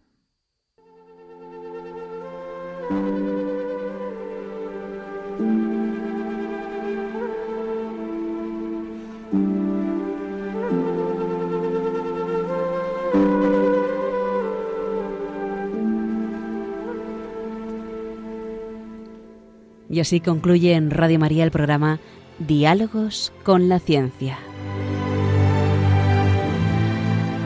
Dirigido por Javier Ángel Ramírez.